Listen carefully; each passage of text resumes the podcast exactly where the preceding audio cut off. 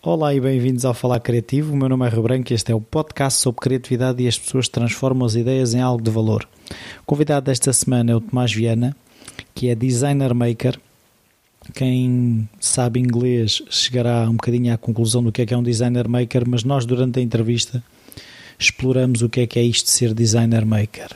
Foi uma conversa bem simpática cá em casa. Até já.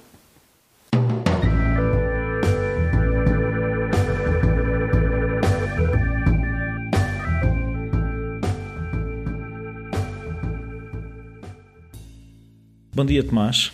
Bom Obrigado dia. por esta oportunidade. Um, a primeira pergunta que eu costumo fazer é se na tua infância a criatividade estava presente de alguma forma, se havia artistas na família, hábitos culturais, assim, essas coisas. Um, viva, bom dia outra vez. A minha família é dividida. A minha mãe é do Porto, o meu pai é de Lisboa.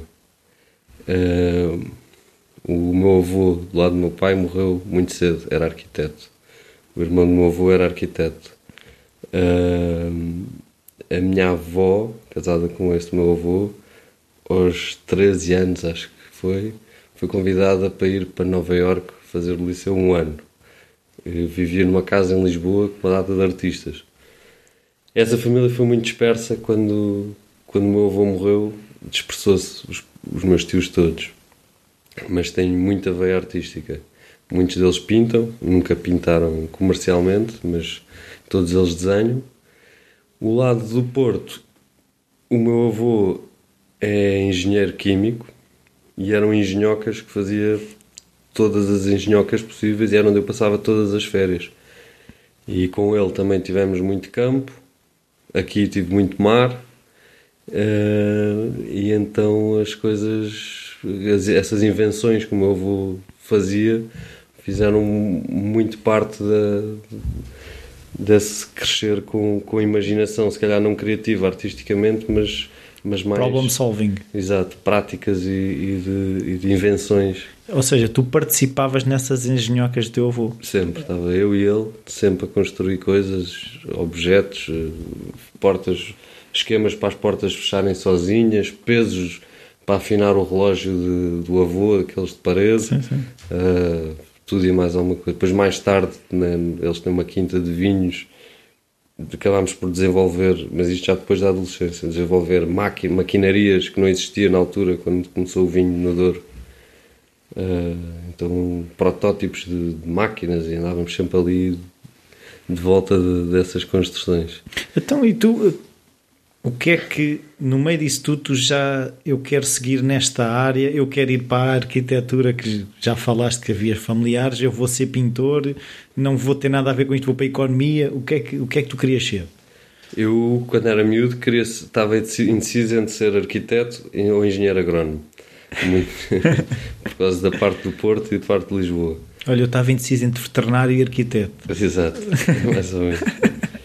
E e vim aqui para Artes, para o Liceu do Eiras, e comecei-me a dar mais com muita gente que eu já conhecia, amigos de infância dos meus pais, que tinham bandas, os pais tinham bandas de rock progressivo. Ou podemos assumir o toque. Tocou o telefone e então, desculpa lá, ias a dizer. Ia dizer que fui para a Artes aqui para Oeiras e comecei-me a dar mais com esta, com esta malta, muitos deles filhos de amigos dos meus pais, do meu pai, eu, esses amigos do meu pai tinham uma banda de rock progressivo e nós nos jantares, quando éramos miúdos, faziam rock progressivo. Acabávamos por apanhar muitos dos ensaios deles e, e os estúdios e essa coisa toda. E, e este grupo de, de, malta, de miúdos, no liceu em, em artes, acabámos por explorar muita coisa. Fazíamos pintura, escultura, uh, instalações, uh, eles tocavam música, eu cheguei a tocar com eles percussão e didgeridoo, mas depois percebi que não era bem a minha coisa. E depois uh, acabei por andar um bocado perdido, acabei, nem sequer acabei o liceu, fui, fui a trabalhar para bares e para não sei o quê, restaurantes, dinheiro fácil, de adolescente. Depois às tantas pensei, não, tenho que fazer um, qualquer coisa da minha vida, tenho que aprender um ofício ou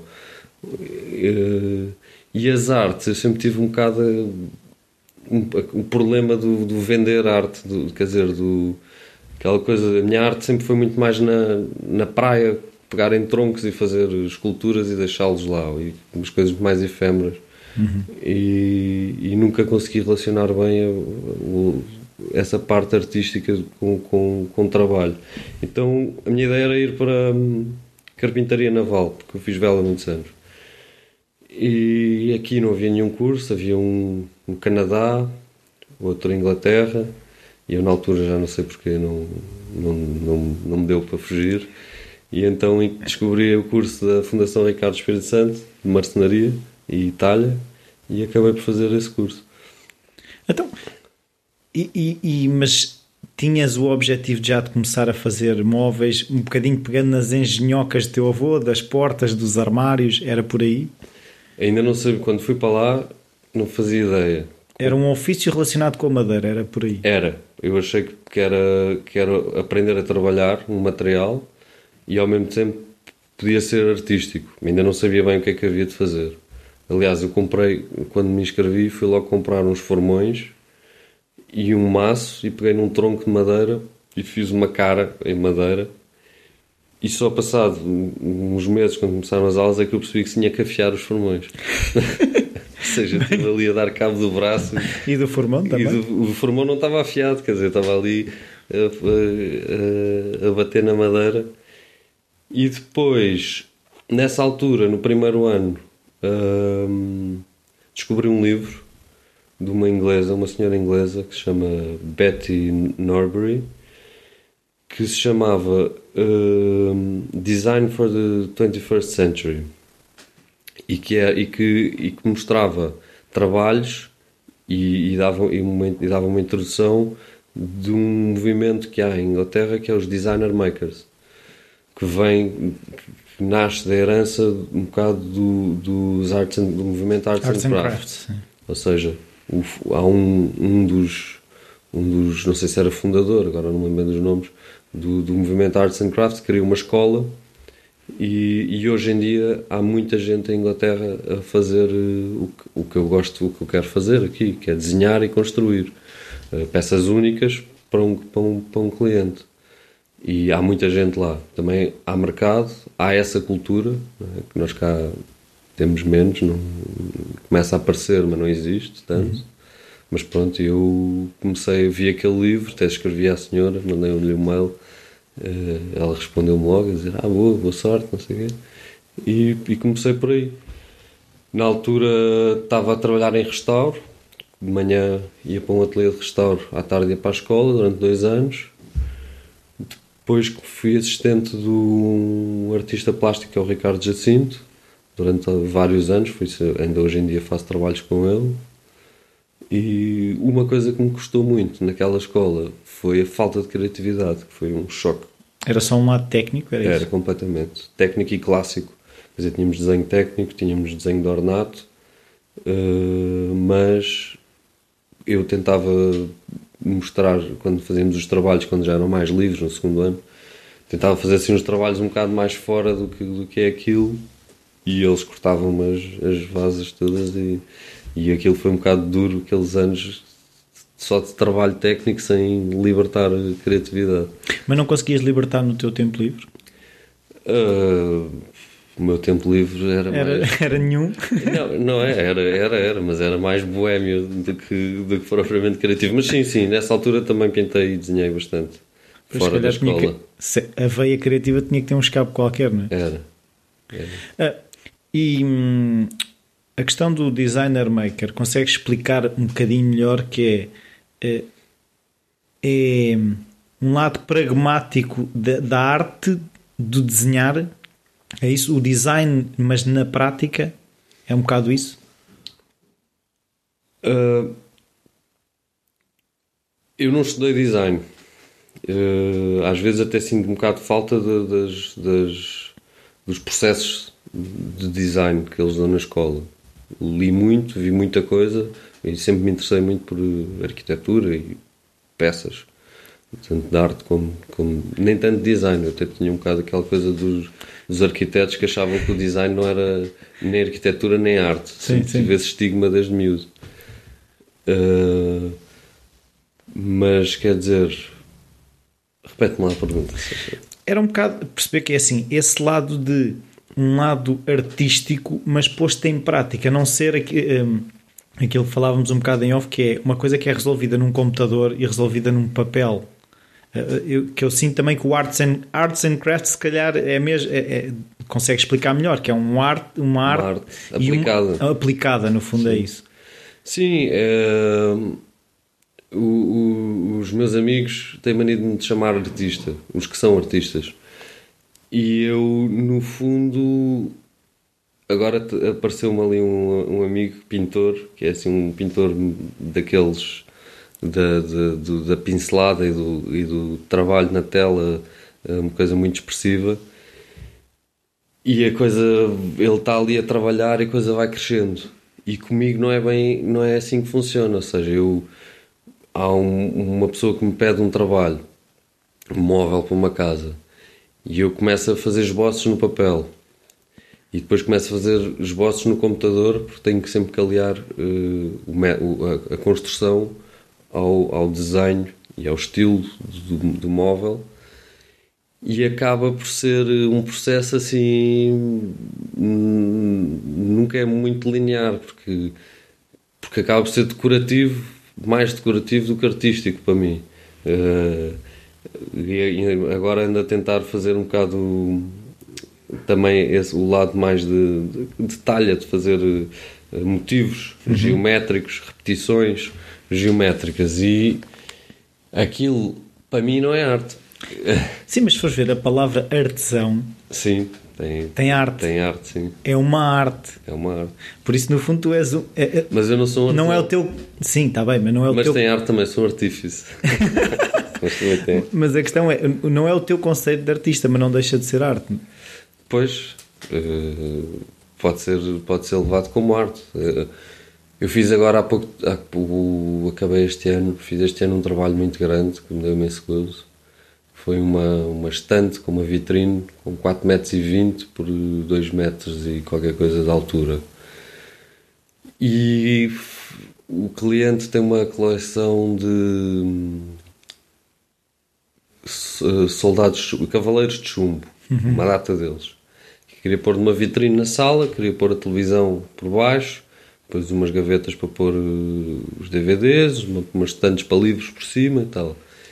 E aquilo, uma pessoa pegar numa uma peça, desenhar uma peça assim para uma casa, uma, uma casa, uma boa casa, hum, quer dizer, não pode ser uma peça qualquer. E ele discutimos e ele queria assim um, objeto. Ele falava muito de, de, de, de, escultura, de ser uma peça ligeiramente escultórica. E eu acabei por, por fazer, ter, fazer um, uns aros ou seja, a estante tinha uma inclinação, como se fosse uma vitrine quase de um, de um café ou de um restaurante, mas depois pus-lhe uma estrutura de aros à volta a fazer uma gaiola daquilo que dá uma forma exterior, mas que aquilo não está ali a fazer nada, ou seja, acaba por ser dar uma expressão à, à, à peça que, que desnecessária, mas que acaba por ser um bocado desse lado, aí se calhar é, é mais artístico, quer dizer, o desenho acaba sempre por ter um, um, lado artístico. Sim, mas tu há bocado referiste uma coisa que eu queria voltar atrás, que é, tinhas dificuldade em entender a arte como algo para vender, era aquela coisa que fazias na praia,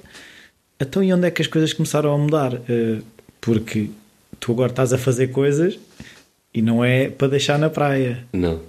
Quando é que mudou essa maneira de encarar aquilo que tu fazes?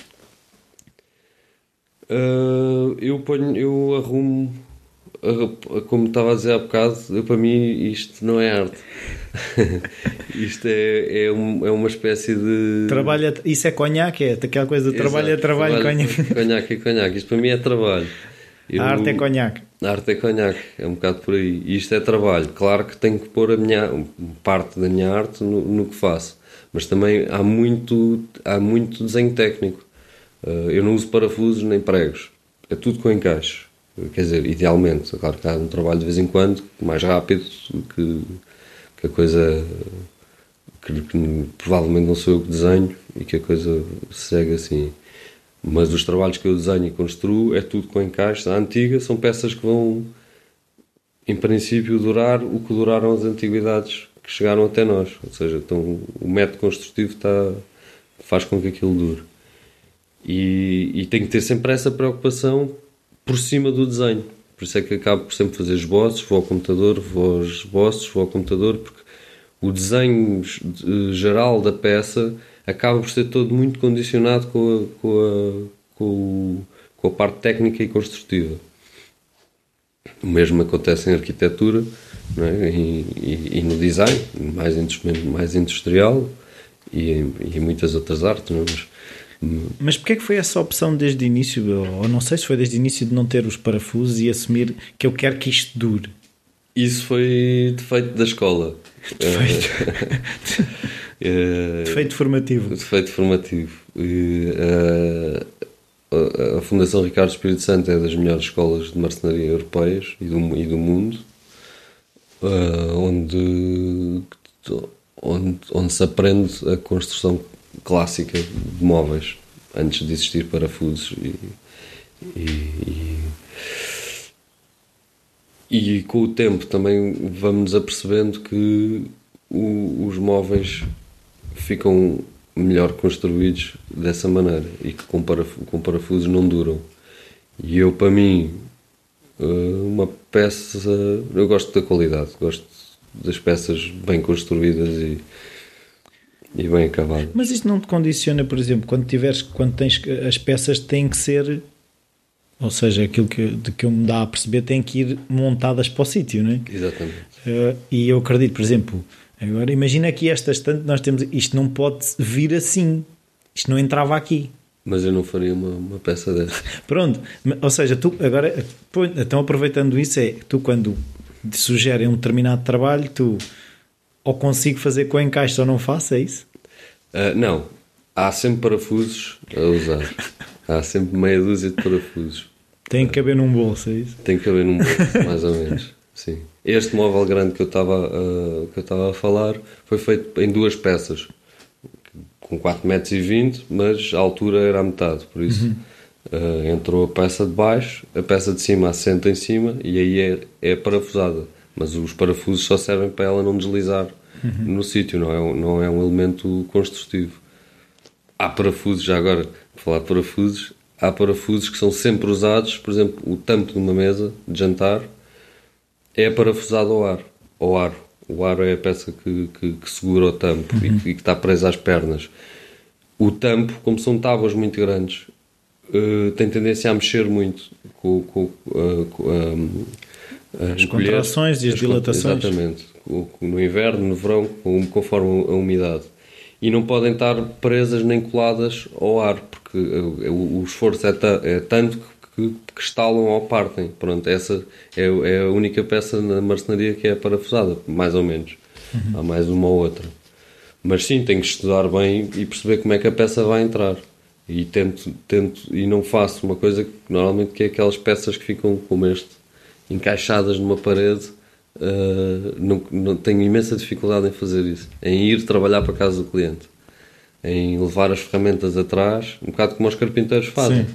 Ir arranjar, ou arranjar ou fazer uma peça que vai ficar lá encostadinha, coladinha à parede, ao rodapé e, e, e, já não sai dali. Só sai dali se for toda desmontada. Sim. Eu tento sempre fazer móveis. Móveis, mobilidade. Ou seja, faço-os na oficina carrego, largo em casa do cliente. Sim. Então tu preferes fazer mais peças do que propriamente aquele género do o roupeiro que fica, como estavas a dizer, Embutido. arrumadinho e não sei o quê. Aquelas... Sim. Tu, sim. quando, quando te sugerem, tu, aquilo que eu pergunto é: tu dizes que não a determinados trabalhos tipo, não se enquadra com aquilo que eu quero fazer ou gosto de fazer? Sim. sim. Preferes não fazer? Sim, imensos.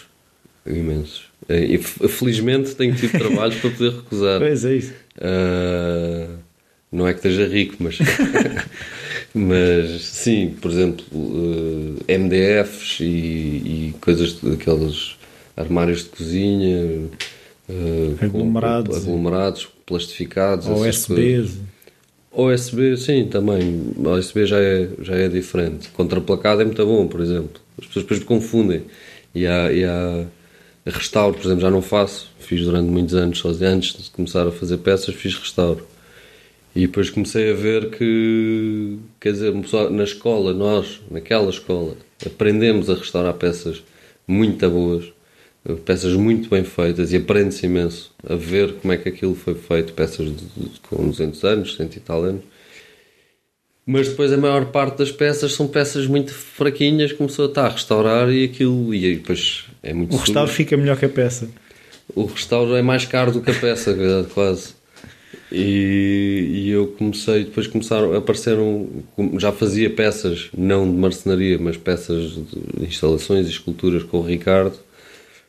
E, e, e depois apareceu uma pessoa que me pediu para refazer uma mesa e tal, e eu comecei, já tinha essa ideia de desenhar e construir, e aos poucos fui fazendo isso. Eu... Gradualmente foste largando o restauro? Fui largando o restauro. Hoje em dia praticamente não faço. Faço uma coisa ou outra para um tio, um amigo, assim, rápido.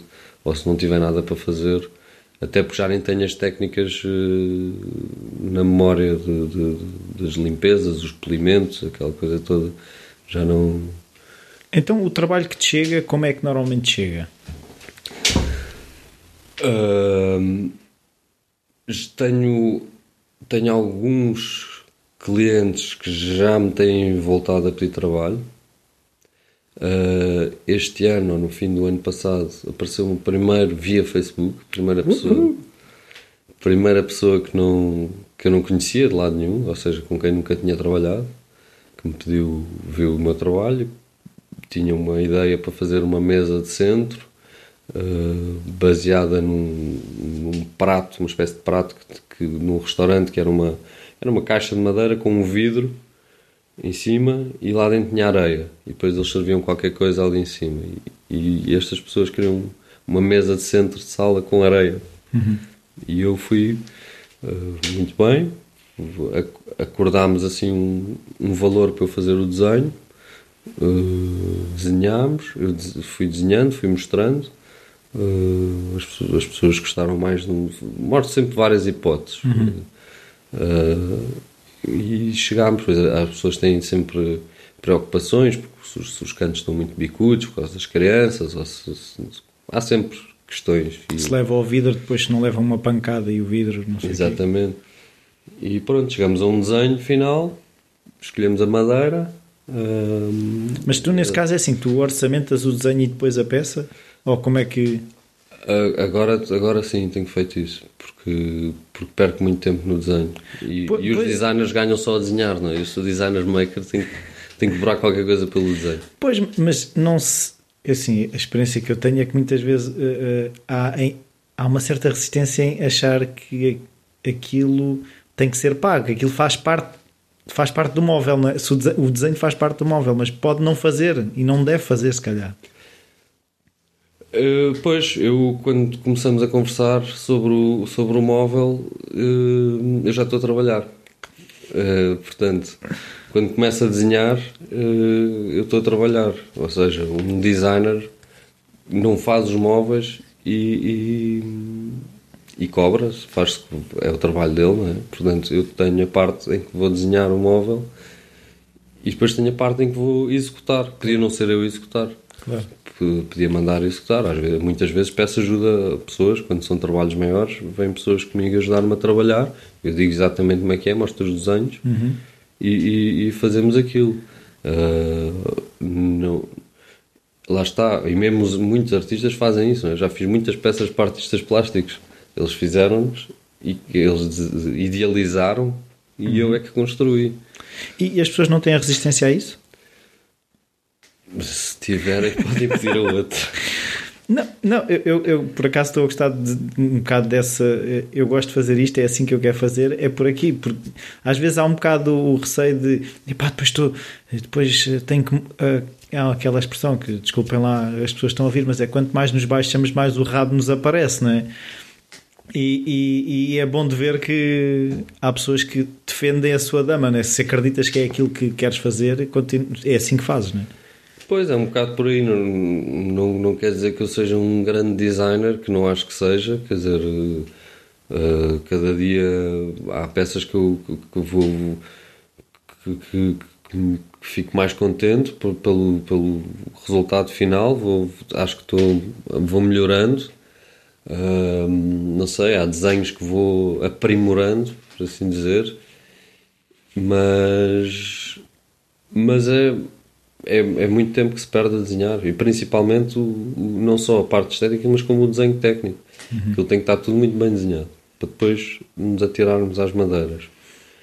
E, e eu acho que, quer dizer, eu estou um, dois dias agarrado ao computador a fazer um desenho. É, quer, quer dizer, eu posso, posso dizer, posso meter aquilo no bolo do móvel, não é? Mas se eu disser logo a quem me pede o trabalho que, que, que vou cobrar X pelo desenho e, até, e depois logo se vê, até porque muitas vezes eu só posso dar antes de ter o desenho, eu só não posso. consegues orçamentar uma coisa que não existe. Exatamente. Eu consigo dar uma estimativa pelo tamanho, uh, consigo dizer vai de X a Y e depois, conforme as madeiras, conforme a preocupação, conforme o, o, o desenho, uhum. Depois de ter feito o desenho, é que eu consigo dizer: olha, fica por X. E, e, e é mais ou menos assim que eu, que eu tenho trabalhado. Depois há, quando há assim encomendas, como agora que estou a fazer para um, para um hotel, em que são uh, 40 candeeiros de uma espécie e 39 de outra, mais 10 mesinhas para o bar, mais outro tipo de mesas, mais uns tabuleiros, mais não sei o quê. Aquilo depois, pronto, são, estamos a falar de coisas maiores, dilui-se o, claro. o desenho de um candeeiro. Claro, mas quando se fala de uma peça, não é? Quando se fala só de uma, sim.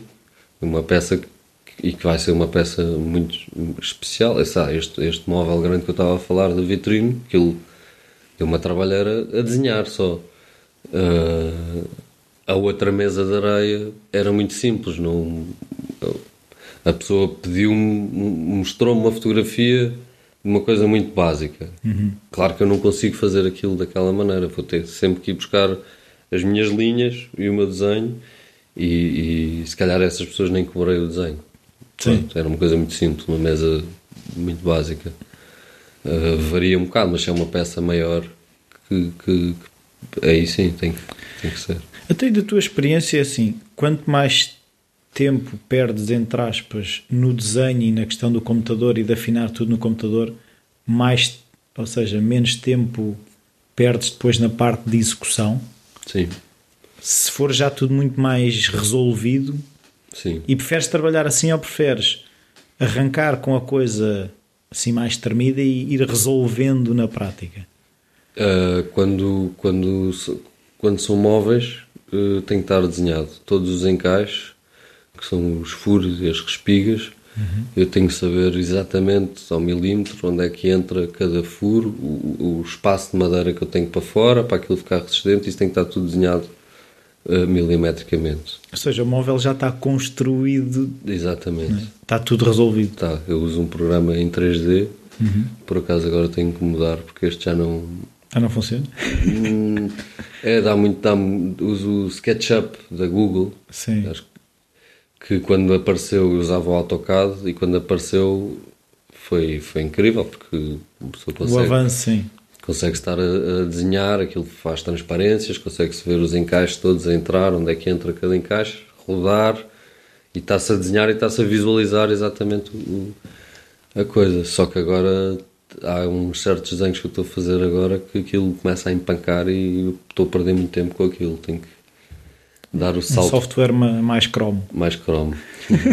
um 3D Studio Max, uma coisa desse género. Uh, um Rhino, talvez. Nunca usei o Rhino o Rhino que, que, já, já, já experimentei e é, acho que ouvi dizer que foi o foi foi onde o SketchUp se foi inspirar para, para aparecer eles foram buscar o Rhino então e onde é que tu aprendeste essas ferramentas? Foi, foste tu? Foi lá na, na fundação? O AutoCAD eu comecei a trabalhar com AutoCAD sei lá, eu, eu, eu via o meu pai a desenhar à mão ia para o ateliê e depois, quando apareceu o AutoCAD, vi ao meu pai e ele acho que ainda me ensinou qualquer coisa, mas estamos a falar, tinha pai 12 anos. Assim. Não, 12 anos, talvez 14. E depois, e depois pronto, instalei o AutoCAD no computador e comecei aos poucos. Depois, quando comecei a trabalhar com o Ricardo Jacinto, uh, também usava AutoCAD bastante. Quando cheguei à escola, tivemos AutoCAD, uh, mas já, já, estava, já estava um bocado à frente daquilo. E depois o SketchUp foi fácil. E depois é que apareceu o SketchUp e, exato, começámos a aprender 3D no AutoCAD, que era uma complicação, e de repente apareceu o SketchUp e comecei a... É muito mais versátil o SketchUp. É intuitivo. Eu queria que agora perceber uma coisa que é a questão desse trabalho que tu fazes com artistas, que eu vi várias coisas tipo para exposições ou uh, das esculturas, uma que era uma escultura que é desmontável. Uhum. Como é que funciona essa parceria no fundo? Uh, na altura, quando o pai no segundo ano da escola, que eu deixei de fazer, deixei de trabalhar no restauro, comecei a trabalhar com o Ricardo Jacinto e acabava por ser, íamos para o ateliê dele, trabalhava de manhã eh, e na altura eu era, eu era assistente dele, por isso fazia o que fosse preciso. E depois, mais tarde, começou a ser eh, por peça, ou seja, ele queria construir uma peça, tinha uma ideia, tinha um esboço, desenhávamos a coisa, começávamos a desenhar em conjunto, eh, mais tecnicamente, e, e depois pronto, havia um budget, havia ia-se buscar as pessoas que fosse preciso, os materiais, puma, começámos a construir aquilo tudo. Uh, depois vi várias peças para o Ricardo Jacinto, várias instalações, fomos a vários sítios no país. No ano passado estivemos em Guimarães, que ele teve lá uma exposição grande, e voltei a trabalhar com ele. E, mas entretanto, nessa altura, depois apareceram, apareceu o Francisco Tropa, por exemplo, que lhe fiz umas peças, que é amigo do Ricardo o João Guzmão, o João Maria Guzmão e o Pedro Paiva também lhes fiz duas ou três peças. Eu acho que basicamente é peças em madeira para, para estes artistas, não para o Ricardo, para o Ricardo fizemos muitos materiais. Uhum. Não, não, o material não era o importante. Mas para estes outros artistas era peças em madeiras complexas uh, que nem todas as pessoas que trabalham com madeira conseguiam chegar lá. Hoje em dia já há mais gente, mas quer dizer, marceneiros ou carpinteiros que usem uh, o computador, mesmo só para mandar mails, muitas vezes. o meu fornecedor de madeiras nem mensagens lê no telemóvel. E, e, isso, pronto, deve ser um bocado por aí. Uma pessoa troca uns, uns e-mails com, com AutoCADs e tal, e, e começa a ver as peças e é uma peça muito gira que eu fiz para o João Guzmão, para o Pedro Paiva, que é que eles desenharam, deram-me uma, uma maquete em, em, balsa, com 50 cm de altura, e aquilo transformou-se numa peça com quase 3 metros de altura, em que são não sei quantas peças de madeira, todas desmontáveis, com encaixes japoneses, mas foi um bocado mais culpa minha, mas eles queriam que aquilo fosse tudo desmontável. E aquilo era baseado numa escultura japonesa tradicional. E tu ficou uh, japonês, japonês? Japonês, eu fui logo buscar, o Francisco Tropa tinha-me dado uns livros de encaixe japoneses, fui buscar mais e comecei ali, ah é, então vou, vou aplicar estes encaixes todos. E acho que é um bocado por aí. Uh, e depois, pronto, vai-se aprendendo imenso com essas coisas. E é fácil, ou seja, a questão é, eles vêm já com uma ideia muito clara daquilo que querem e, e tu só tens que executar, ou às vezes há esse espaço de, epá, isso se calhar não dá assim, vais ter que alterar um bocado a ideia que tinhas para a peça? Uh, uh, no, no caso do, do Francisco Tropa e do, do João Guzmão as peças eram exatamente como eles queriam. Uh, no caso do Ricardo Jacinto, houve muitas peças que fizemos em que teve que haver muitas alterações e, e o desenho técnico depois condiciona uh, a ideia depois final, o, o, o, lado visual, mas não muito, porque arranja sempre uma maneira ou outra de conseguir que, que a coisa fique feita como, como, como se quer. E o Ricardo também não tem tanto, apesar de, quer dizer, tem o lado visual e estético, mas é mais conceptual do que, do que estético. Quer dizer, nós temos uma peça que eu, que eu fiz para ele, foi assim uma loucura, que foi um palco de 9 metros por 9 metros, em que uh, uh, que, é construído, são, são no, uh, 9 metros, não, 6 por 6, 6 por 6, e são 9 uh, quadrados que todos encostados uns aos, aos, outros dá uma, faz uma superfície como se fosse uma. Ah, eu vi uma, uma imagem onda. disso, sim.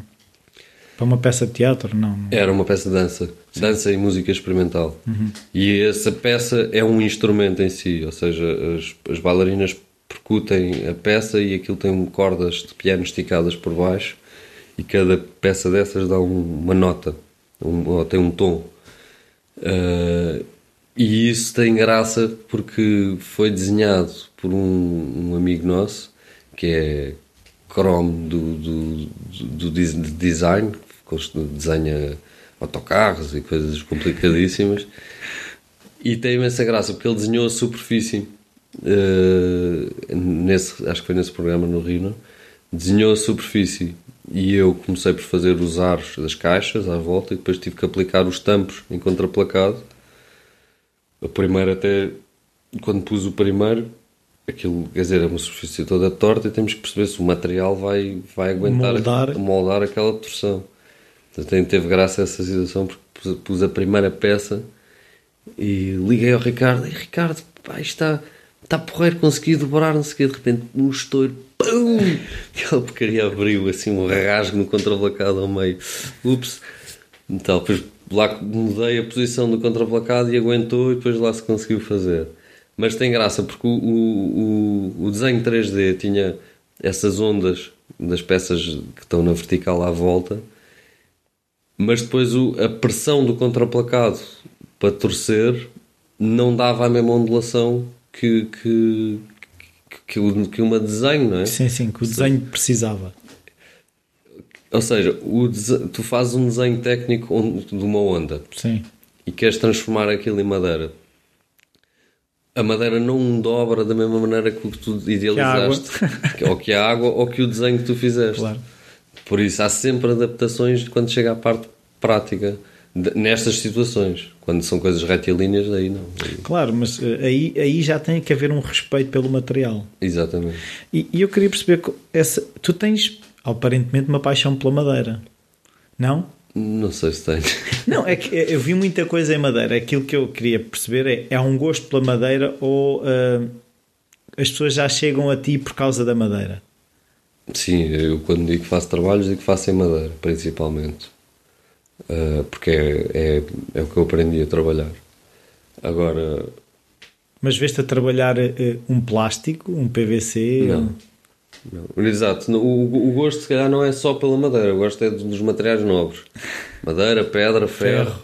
vidro, uh, coisas mais naturais. O vidro já é transformado, o ferro também, mas não, gosto, não, não gosto de plásticos nem, nem acrílicos, nem, nem coisas assim. Mas a paixão pela madeira, não sei se será uma paixão, é, é, o, é o que eu sei fazer, é o que eu, é o que, é o que eu me dedico a fazer. Uh, os outros materiais, mas quer dizer, de repente não vou estar a aprender a, a trabalhar pedra, apesar de gostar muito de pedra ou, ou ferro, gostava imenso de saber soldar, já, já soldei umas coisas, mas quer dizer, não, não não aprofundei porque, uhum. porque prefiro limitar-me na, na, na, Madeira, na, na escola, a, a, Fundação Ricardo Espírito Santo é engraçado porque tem, e, e aconselho a quem ouvir isto a ir fazer uma visita, porque hum, eles fazem visitas às oficinas. Uhum. Nós estudámos no IAO, que é o Instituto de Artes e Ofícios, que é em Alfama, ali ao pé, mas depois eles têm o palácio onde é a fundação, tem um museu e aquilo começou uh, por. Eles começaram por construir peças, réplicas das peças que têm no museu. Uhum. Então tem, não sei se é 16 oficinas diferentes. Desde, tem a marcenaria, tem os embutidos, a talha, tem a serração, tem os polidores, tem os entalhadores, já disse, entalhadores, tem os estofadores, pintores, pintura decorativa, latoeiros, por aí, fundição, tem imensa coisa. E um móvel do século XVIII para estar pronto vai passar por estas oficinas todas e cada um está especializado numa, numa coisa. Eu na escola aprendi marcenaria e, e, e depois com especialização em talha, que é a escultura em madeira, E então tento-me focar um bocado, apesar de poder fazer embutidos também, que também tive umas aulas, mas foco-me um bocado nisto. Eu, e no restauro acabava por. Por exemplo, no restauro vai-se buscar o polidor, que é uma técnica de verniz antiga, de, de envernizar antiga. E eu, quando chego à parte do verniz, começo sempre, fico sempre assim um bocado de pé atrás, porque já não é, já sai um bocado fora do, do, do que eu, do meu foco, que é madeira. É madeira e a minha oficina tem pó e não sei o quê. E quando chego aos vernizes já é suposto haver uma sala que eu ainda não tenho limpa para dar o verniz para aquilo ficar impecável. E, e, então eh, a minha parte nas madeiras, pronto, já desenho, já construo e pronto, fico ali pelas madeiras. Mas não achas que é, isso é uma coisa que dificilmente é compatível com os dias de hoje? Ou seja, ter essa, essa linha de montagem no fundo onde tens pessoas especializadas só a fazer determinada tarefa. Porque lá está, como tu dizes, eu já desenho, sou marceneiro, tenho que envernizar e ainda vou fazendo uns embutidos. Conheces alguém que só faça uma coisa? Não, mas há pessoas muito boas a fazer. Quer dizer, há, tens canalizadores, tens eletricistas. uh, agora, na oficina onde nós estamos, onde eu trabalho, trabalho com, com uma pessoa que faz uh, cenários para, para, para, para, teatro, para exposições, para, para filmes. E eles estão a fazer agora um trabalho muito grande e, e estão a usar muito esferovite. E ele chamou uns tipos que são os melhores do esferovite. Fazem muitas coisas, mas no esferovite são os melhores, em escultura em esferovite. Depois há uns que são os pintores, que vão dar o acabamento daquilo a patino, como com, aquilo a imitar rochas e a imitar um castelo antigo e não sei o quê. E aqueles tipos, o que fazem melhor é, é pintar, são pintores. Conheço muita gente, são pintores decorativos, não fazem marcenaria. Pintam móveis, mas não, não os fazem. Uh, entalhadores, conheço entalhadores que só fazem talha, mas quem faz o móvel é outra pessoa. Ou seja, o marceneiro faz o móvel, aquilo está tudo em bruto, pronto para colar, desmonta-se tudo, vai para, para o entalhador que faz a talha toda do móvel. Isto no móvel antigo. Sim. É um bocado, a escola de, de, dos ofícios é um bocado por aí. É... Sim, mas isso o que vai eh, implicar é um, um encarecer das peças. Por isso é que eu, eh, se calhar, vejo que não é compatível hoje em dia quando, quando tens, ou seja, o concorrente IKEA, eh, claro que não é concorrente direto, mas as pessoas pensam se eu contratar um marceneiro, depois um da talha e depois o pintor. Não, vai tudo junto. Está bem, mas, mas, o que eu tô, mas o que eu estou a dizer é vai encarecer porque vai passar por não sei quantas mãos, enquanto se for a mesma pessoa a fazer, o custo é diferente, não é? Não há não sei quantas mãos especialistas. Sim, claro que isto... o móvel não vai durar 300 anos ou como, como os outros que... Sim, é. O, o, que eu faço não, é, não tem nada a ver com, com IKEA, nem com, nem com muitos móveis industriais. Quer dizer, tu vais a uma, a uma loja do... Nem sei os nomes desses designers de, que fazem roupa, fazem moda, fazem móveis, já têm lojas para tudo. E tu pagas um balúrdio por um móvel e aquilo basicamente é igual ao IKEA, só que tem a assinatura do tipo. Sim. Uh, o que acontece comigo é que tu se calhar não vais pagar esse valor, se calhar vais pagar quase, mas vais ficar com um móvel com uma assinatura muito mais pequenina, para já, mas que te vai durar e é um móvel feito para ti, mais ninguém tem um móvel igual. E o que eu faço é caro. É. Sim, mas não achas que eu, eu cada vez mais vejo que é, temos que assumir realmente o valor dessa diferença e, e muitas vezes não ter vergonha, que eu vejo algumas pessoas que têm vergonha de dizer pá, isto é bom e tem que custar isto. É, mas o que eu, o que eu faço é isso. Não, não, não, não dá, eu tenho que sobreviver, não é? Claro. e queres fazer bem, não é? é um bocado... E quero fazer isto, e, e, e, felizmente, felizmente há pessoas que, que, que gostam e que percebem e que querem peças assim Uh, tá, tá, acaba por estar mais próximo do mercado da arte Sim. do que do design, porque, porque são objetos que, que, que as pessoas com que as, que as, pessoas investem, ficam em casa, sabem que vão durar. Uh, é possível que venham a valer, ainda não se sabe, não é? Porque quer dizer, não, isso, uh, quando, quando se descobrir que ah, isto é um Tomás Vieira. Vamos lá ver. Uh, Porque acredito, não, não é? Sim. Porque também pode, agora, agora que tu falaste nisso, estava a pensar, se calhar, porque não assumir, como há o escultor, porque é que não há o, o, o marceneiro? O marceneiro. Mas é, mas é assim, na, na, na, na, nas antiguidades isso existe. Existem as obras assinadas por um marceneiro tal, por um embutidor tal, por um entalhador, há os, os bulls, os uh, os ingleses, há mesmo portugueses, uh, escultores, uh, entalhadores portugueses, agora não sei nenhum nome, mas, mas isso existe e os antiquários sabem, vão ver as assinaturas, conhecem as assinaturas, ah, isto é do marceneiro tal. É logo outra, outra coisa. É, é um bocado por aí. Mas, mas achas que o público tem essa consciência? Em Portugal, muito pouco. Uh, a Inglaterra tem. O que acontece em Inglaterra é tens uma classe uh, alta que sempre mandou fazer os móveis para aqueles casarões aos marceneiros. Uhum.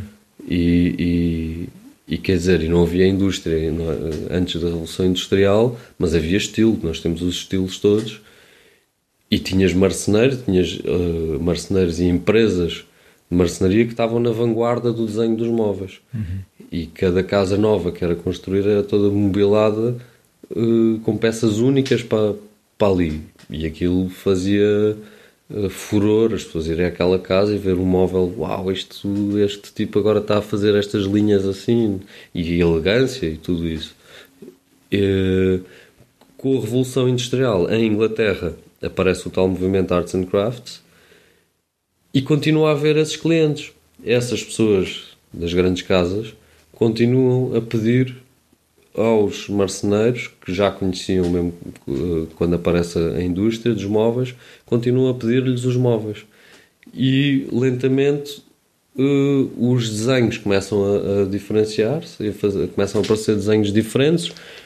Com os Arts and Crafts e com a Bauhaus começam a ser a puxar mais pelo, pelo design, a, a quebrar, quebrar barreiras. De um lado até mais funcional, se calhar, não sei. Sim, cada um para o seu lado há uns movimentos para um lado, outros para o outro. Mas a Inglaterra, é o exemplo que eu tenho, uh, continua a haver. Aliás, este movimento de designer makers lá continua a ser. É, são os netos, os bisnetos, sem serem de família, de, dessa, dessa gente. Uhum. Nós em Portugal quem, temos antes da Revolução Industrial temos sei lá 10, 20 famílias que faziam isso uh, ou se calhar mais, mas, mas era muito pouco. Uh, os desenhos vinham todos de Inglaterra e de França. Havia uns cadernos que, que os marceneiros cá recebiam com os desenhos técnicos e com a moda. Uh, havia muito, pouco, muito pouca gente a, a, explorar essa parte do desenho. E, e, mal aparece a Revolução Industrial, desaparece isso. As pessoas compram móveis já feitos. Uhum.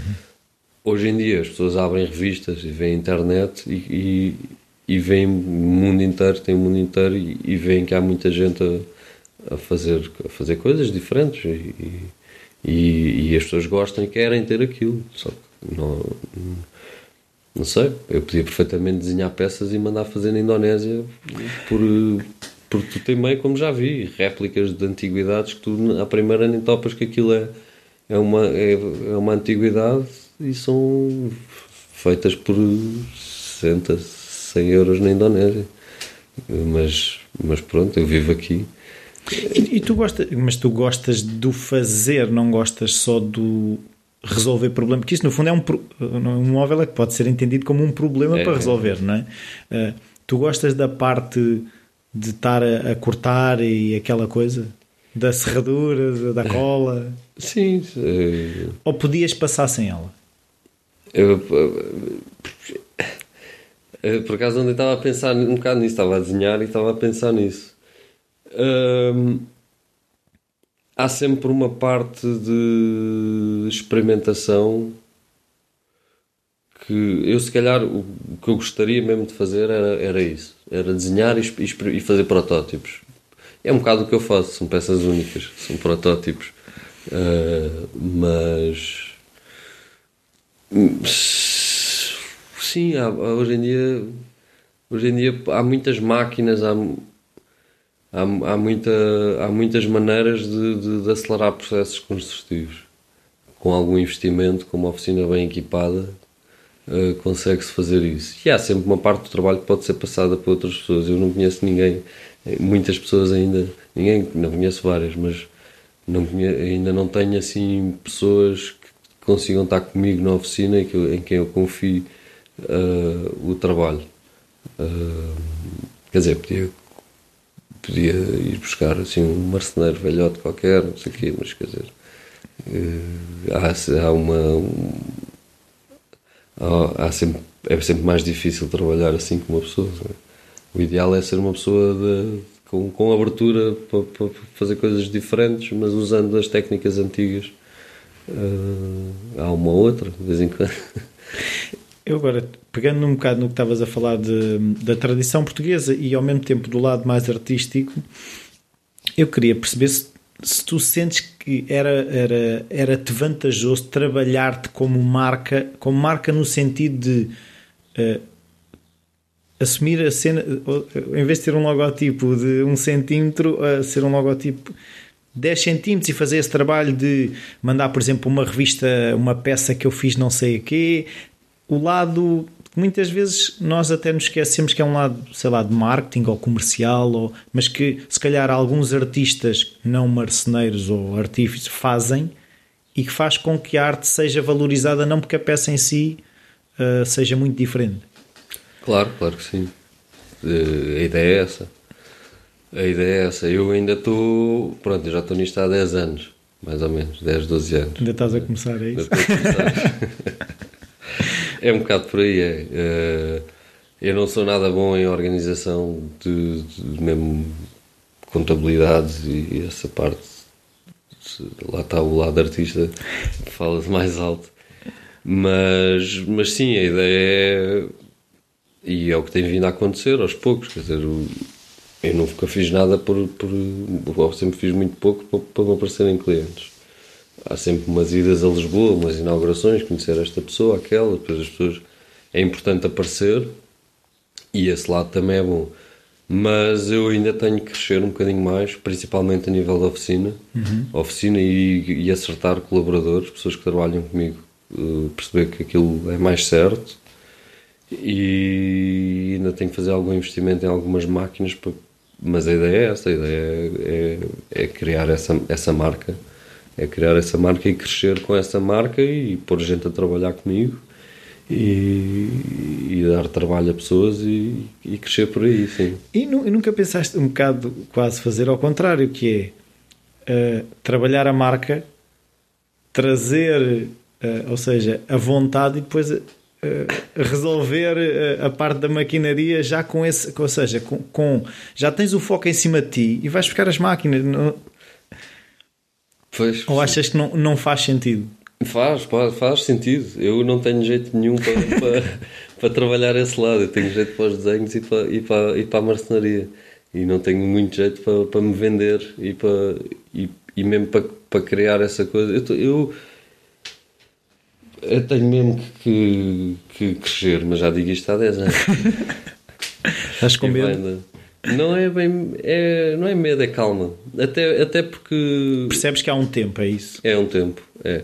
É aquela história, eu digo sempre. Há, há pessoas, que, como, como há uns que me chamam artista, há outros que me chamam mestre. E eu digo, não, não sou mestre nenhum, sou só de ser mestre aos 40 aos 50 anos. Não tem a ver com a idade, tem a ver com, com, com os anos de experiência. E sei lá, eu o ano passado só o ano passado é que eu me senti confiante a afiar o ferro da, da plana uh, sem pensar, aí bem, tenho que achar o ferro da plana, que anda seca, tenho que me concentrar e uf, vamos lá ver se isto dá para o torto, porque às vezes não estás concentrado e aquilo perdes ali não sei quanto tempo. E só o ano passado é que eu de repente agarrei no ferro e comecei a afiar sem pensar e o, e o ferro ficou muito bem afiado logo à primeira. E, e, e, e ou mesmo quando pegas. Eu, eu não tenho máquinas para, para tirar as peças do bruto, de, dos, dos, dos toros grandes. Peço, tenho um senhor em Lisboa que me, que me tira as peças e aquilo vem tudo impecável. Ele é muito bom, sabe escolher a madeira, a madeira vem muito seca, está impecável. Isso é uma coisa que eu tenho que arranjar máquinas para, para passar essa, essa, essa fase. Mas vou-me espetar ao comprido, porque eu não conheço, não sei, ainda não sei bem, pegar num tronco, ir aos tipos lá de cima e pegar numa peça de madeira e isto está bem seco, tal. Não, esta está boa, quer esta, quer aquela, não sei o quê. Não, ainda não consigo fazer isso. Mas tens que fazer. É, é, ou seja, tens esse senhor que resolve essa questão. Não, não tem que ser eu. Tens? Tenho porque perco esse tempo, o dinheiro, perco. Tem que ser eu, tenho que estar independente de quanto menos outsourcing, melhor. Para mim. Uh, mas o que eu estava a dizer é o pegar nas peças. É, vêm as peças todas para fazer um móvel, mas são só paralelepípedos. Ou seja, eu ali vou ter que fazer uh, rasgos, furos, uh, respigas. Vou pegar nessas peças todas e vou marcar aquilo tudo a lápis. Onde é que é preciso cortar, onde é que é preciso tirar, não sei o quê. E afinar as máquinas para ir tirar aquilo, aqueles bocados ali. E há sempre esse lado de respirar fundo. Bem, vou fazer, é que se cortas a mais, já foste. Já foste. Tens que buscar uma, outra bocado de madeira daquele tamanho. E pronto, isso tudo aos poucos uma pessoa começa a, a estar mais descansado. Porque já fizeste muito e, e, e, já tens mais confiança em ti. E a, e a parte de, de, de, marketing e de puxar a marca também é um bocado por aí. É quando eu começo a conseguir dar resposta aos trabalhos que, que tenho e que me aparecem, consigo. Bem, chega-me alguém que quer um trabalho, eu desenho, construo, entrego a peça dou um timing, não me espeto no orçamento, consegui ganhar dinheiro com aquilo. Boa.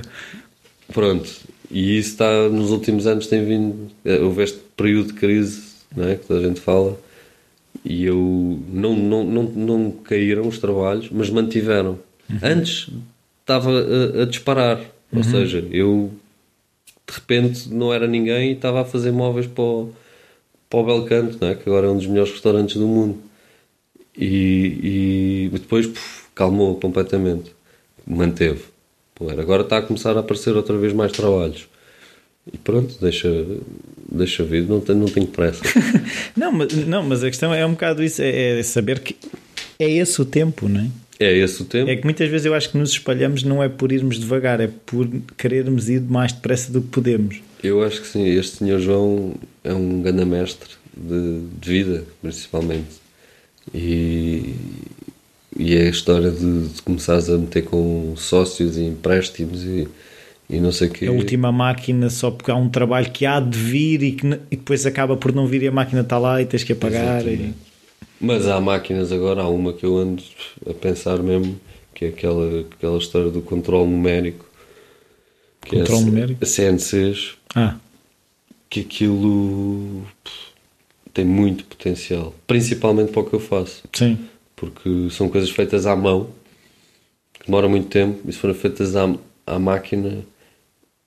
Ou seja, que, o que eu, os trabalhos que eu vejo com aquilo são. são a máquina é subaproveitada, aquilo dá para.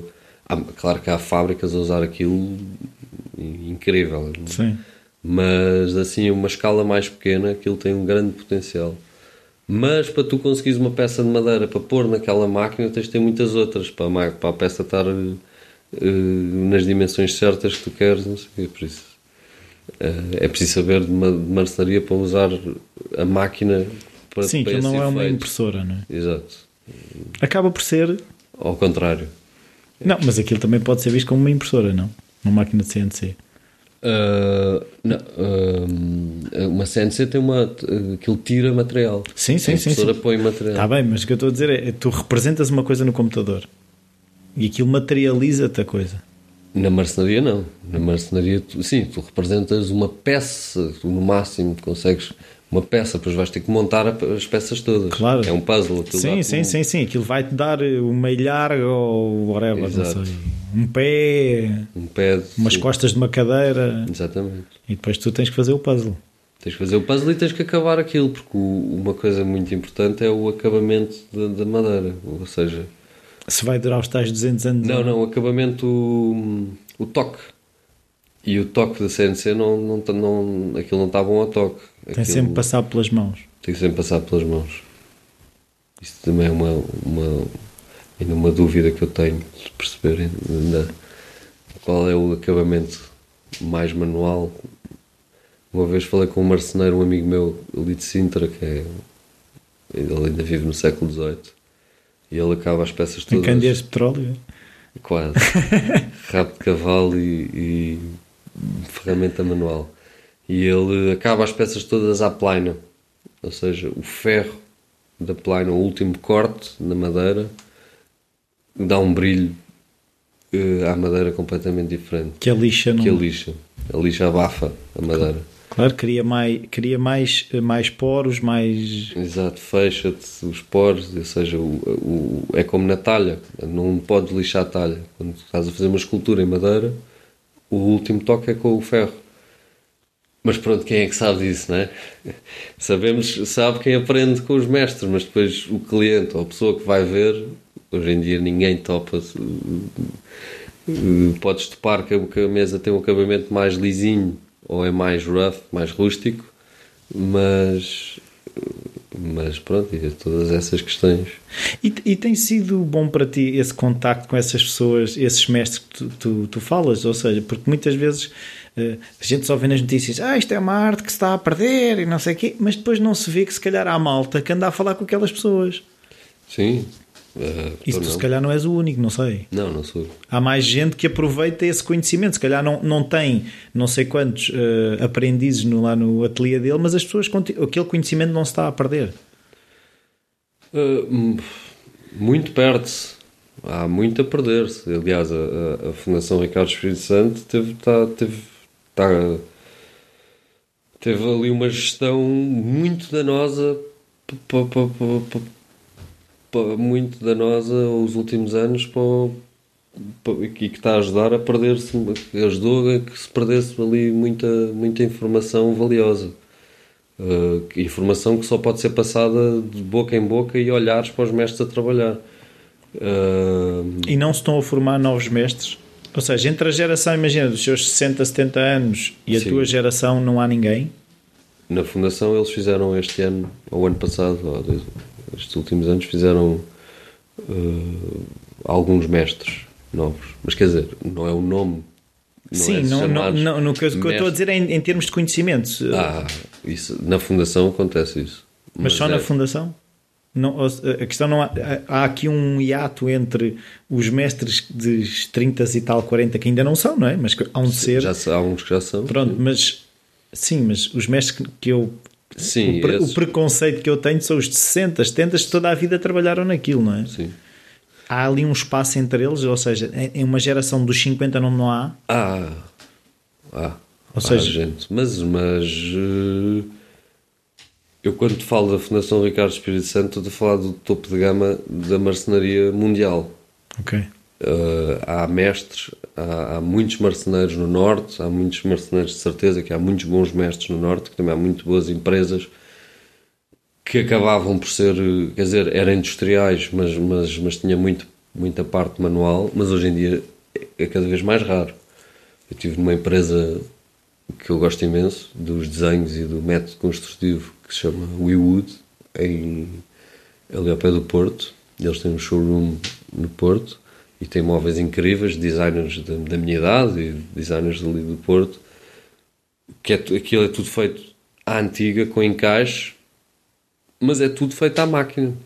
Ou seja, aquilo eles têm um robô que constrói as peças, os, os tais peças de puzzle, aquilo é tudo construído e eles no fim têm montadores, não são marceneiros. São tipos que põem cola, apertam e cola aquilo e está feito. Aqueles homens não sabem fazer aquelas peças que, que a máquina está a fazer. Se calhar alguns sabem. Sim. Mas. ah, e pronto, mas aquilo. E, mas cada vez há menos pessoas a saber. Mas a o que é que se perde aí? Pergunto eu. Ou seja, a máquina faz uma coisa que é essencial o homem fazer ou não? Ah, não. Não é essencial. Ah, são, ou seja, esses seriam mais meus concorrentes do que, do que o IKEA, porque esses estão a fazer móveis como eu gosto de fazer, mas estão feitos à máquina. Ah, a minha ideia é fazer peças únicas. É não, quer dizer, posso perfeitamente depois pegar nos desenhos de uma peça minha e perguntar à fábrica X: olha, vocês estão interessados em fazer isto? Ainda nunca aconteceu, mas, Mas vai já acontecer. pode vir a acontecer. Vocês estão interessados em, em reproduzir isto? Valores muito mais baratos, Claro.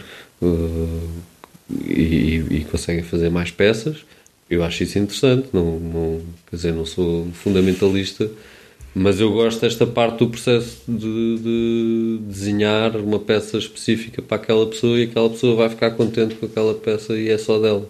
Sim, mas aí voltamos ao início que é isso é uma questão artística ou não? Uh, sim, é pronto. Okay. Foi preciso uma entrevista inteira. Depois chegámos ao mesmo sítio. Depois chegámos a dizer que sim, que é, é sim, é sim, é, é artístico, é como arquiteto. Sim. Os arquitetos não caíram em cima. Mas sim, é um bocado é tão artístico como. Eu também sou e não, não acho que isso que seja assim uma questão. O que eu gostava de perceber é como é que tu estruturas uh, os teus dias e a tua semana. Tipo, chegas à oficina às 7 da manhã, às 10 da manhã, ao meio-dia, sais às 10 da noite, sais às 5 da tarde. De, de segunda a terça, sai até sai à noite. Sai até, fica na oficina até às tantas. À quarta sai mais cedo. E, e Mas chegas sempre cedo? Chego sempre cedo. Chego sempre cedo, sim.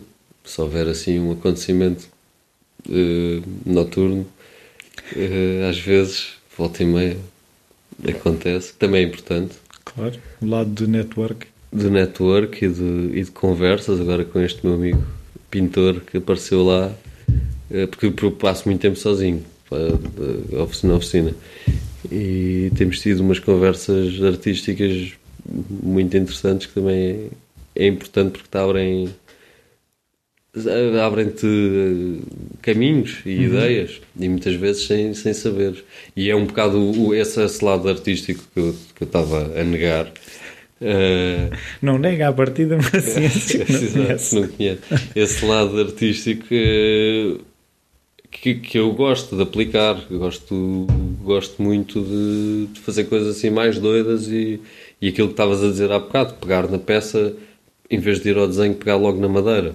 Ontem por acaso fiz uma coisa assim, para um, para um, para um corrimão, uns suportes para um corrimão. Eu, porque é que há de ser uma peça de madeira simples, então fiz umas caras tal. Depois mandei para o, para o cliente para perguntar o que é que achas disto. Pode ser assim ou queres uma coisa mais simples, mais mais normal. E, mas pronto, passo, como tenho, tenho os meus filhos de quarta a sexta uh, e tenho que se ir buscar à escola cedo, acabo sempre, acabo sempre por de segunda à quarta. Uh, estico-me sempre até às tantas da noite para adiantar trabalho. Para adiantar trabalho. E depois nos outros dias um bocadinho menos, ou mesmo nos fins de semana não estou com eles também, muitas vezes vou para a oficina trabalhar. E, e, vais, e vais trabalhando e parando ou estás sempre em modo on quando estás a trabalhar? Não, não tens necessidade às vezes de afastar-te um bocadinho, tipo, olhar para a peça e pensar ali um bocado ou sentes a pressão de ter que estar sempre a resolver? Eu, Quer dizer, estás a resolver na mesma, não é? Sim, eu, eu, eu, eu sou, sempre fui péssimo com horários, péssimo com, com, com com calendários no, no, liceu, aliás, chumbei por faltas não sei quantas vezes. E, viraste marginal e agora. Era meio marginal, quase, sim. Artista marginal. E. Estás a ver? És artista. não, mas no liceu era artista marginal, sim. Fazia grafite e coisas assim já. Mas mas isso é uma coisa que, com, com a qual eu tenho que, tenho que trabalhar sozinho, tens de combater isso. E aprendi isso tudo sozinho. Uhum. a, a, a, focar a focar-me no trabalho e muitas vezes perco-me. Perco-me muito principalmente porque tenho o computador na oficina para desenhar, mas depois também te perdes no computador às vezes, ou perdes-te não sei desfocas, o que também é importante e, e, acaba por fazer parte da maneira como eu trabalho e, do, e, e, e para a criatividade vir, quer dizer...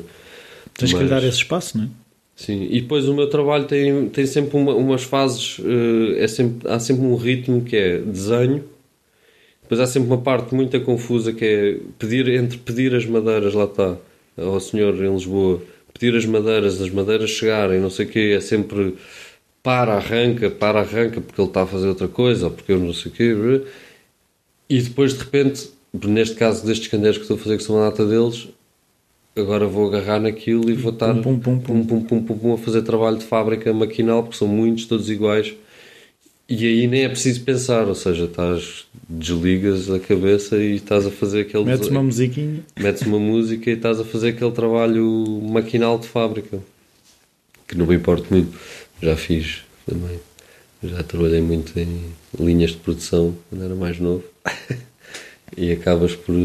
Até aí consegues fazer desporto, eh, ir ao cinema, esse tipo de coisa, ou o tempo livre é com os filhos? Uh, ultimamente tem sido com os filhos, mas eu fiz. Eu quando era miúdo fiz vela, 10 anos. E depois comecei a, a surfar aqui com, com, com a malta daqui da zona. E por acaso há um, um ano para cá que, que surfo muito pouco, mas este verão vou voltar. vou voltar e faz bem. eh, que- eu quando trabalhava em Lisboa andava imenso a pé e hoje em dia com as crianças e com o carro e vai, leva um à escola, leva o outro, não sei o quê, acabas por não andar a pé e nos dias que não estou com crianças também tento ir para a oficina de bicicleta ou, ah, sim, depois cinema, nós temos aqui cinema não, quando na adolescência fui, éramos, tínhamos um grupo que éramos fanáticos da Cinemateca e dos 222 e dessas, dessas coisas todas do King e hoje em dia não vou muito ao cinema a não ser ver filmes, desenhos animados com os meus filhos E a versão ainda por cima dobrada, não? não, Eh, não, não, não era. Eu fui ver que- Os Vingadores. Até chorei, aquilo é dramático. Uma ópera. Mas, não, agora estou muito envolvido aqui na, na Sociedade Musical de União Pardense. Ah, onde foi transmitido outro dia o documentário da Joana Barra Vaz? Eh, Exatamente. Foi transmitido pela rádio? Não. Não, é, foi, Ah, foi- foi- foi lá exibido. Foi lá exibido, sim. E pronto, eles, aquilo é aqui ao pé da minha casa desde sempre e nós, eu fui, nunca fiz parte da direção, mas sempre estive lá muito envolvido, mesmo na questão das obras e daquela coisa, por isso aquilo tem pano para mangas e nós vamos para lá trabalhar à noite dentro, arrumar coisas, fazer, já fiz uns móveis para lá. Ah, aquilo, há, há sempre coisas para fazer entre umas minis e, um, e a cartar mesas para, para fazer o bar novo, fazer não sei o quê. E aquilo está, está, está um projeto muito giro, com muita coisa a acontecer e mais ainda que há de acontecer. E é um bocado. E isso, e depois também quando consigo, tento fugir para Lisboa, que, é que também acontecem Fugir para Lisboa. Fugir para Lisboa, sim. As pessoas normalmente fogem de Lisboa. Fogem para Lisboa. Eu tenho que fugir para Lisboa porque eu tenho posto pouco. Tenho ido tanto a Lisboa como ao surf, basicamente. A não ser buscar madeiras e trazer madeiras, mas a mesma parte cultural é importante. E é bom que nós aqui estamos perto. Sim. E há muita coisa a acontecer agora. Então, Há pa- uns anos. Para fechar eh, aqui a nossa conversa, eh, eu normalmente agora pergunto se um livro que tu que seja importante para ti ou que tenhas oferecido muito.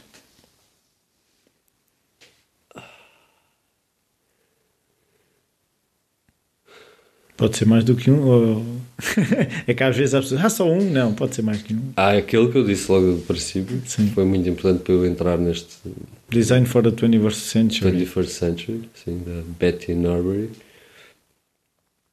Depois houve um que eu perdi, que também gostei imenso, também era design, eh, que era one-offs e qualquer coisa assim, peças únicas. Uhum. Perdi esse livro, nunca mais encontrei, encontrei numa livraria, nunca mais vi nenhum igual. Há um muito bom, há vários, de- mas isto são livros não de ler, é- quer dizer, também de ler, mas Sim. livros de, E- e tem- e tu de lês? artistas. Agora Ah, ficção costumas ler ou outras coisas assim? tenho lido pouco ultimamente, mas lia bastante. Hum, alguma ficção assim mais filosófica. O que é que é ficção mais lá. filosófica? Eh, sou péssimo para nomes, mas gosto muito de história de Portugal, história mundial, gosto muito de história. Eh, eh, mas queria dizer um nome que era o, o Carlo Molino, ou Molina, Molino, que é um italiano, que um livro que eu descobri, que é um italiano que era engenheiro ou arquiteto, era assim de uma família daqueles industriais, e ele durante dois anos, acho que foi dois anos, de- dedicou-se a desenhar e e a fazer móveis lá numa oficina. E tem coisas fabulosas. Só teve dois anos a fazer aquilo. Depois desenhou carros, fez livros de de técnica de ski na neve, não sei o quê, aqueles tipos cheios da massa que, que lhe apeteceu-lhe fazer móveis. E para mim são uma das melhores coisas do mundo. E depois há um tipo americano que eu também descobri, que é o. A Sherrick, qualquer coisa Sherrick.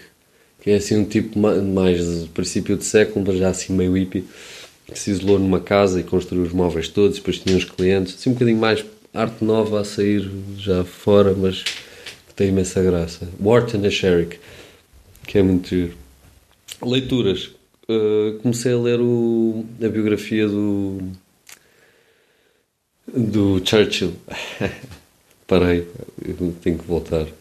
E, e gosto muito dos livros do Planeta de Tangerina, que são os que eu ofereço mais. O Planeta de Tangerina também tem muitos livros para crianças. É, para crianças. Hum. Que é o Bernardo, é aqui nosso, nosso companheiro desse mundo. Pois tu fizeste um trabalho para o Planeta Tangerina do que eu andei a ver, que era uma reciclagem de janelas, que aquilo virou uma salinha ou que era sim, aquilo, sim, uma sala de reuniões no jardim deles. Fiz isso e fiz Fiz já mais, fiz mais umas coisas. Tenho uma coisa que ainda não fotografei, que é os estiradores onde o Bernardo desenha. Tenho que ir lá fotografar.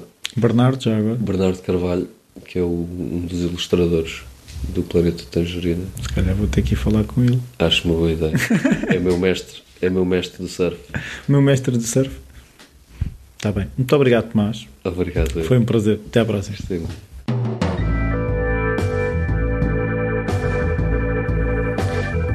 Bem-vindos de volta. Espero que tenham gostado mais esta conversa, esta cheia de serradura e cola para madeira e verniz e essas coisas.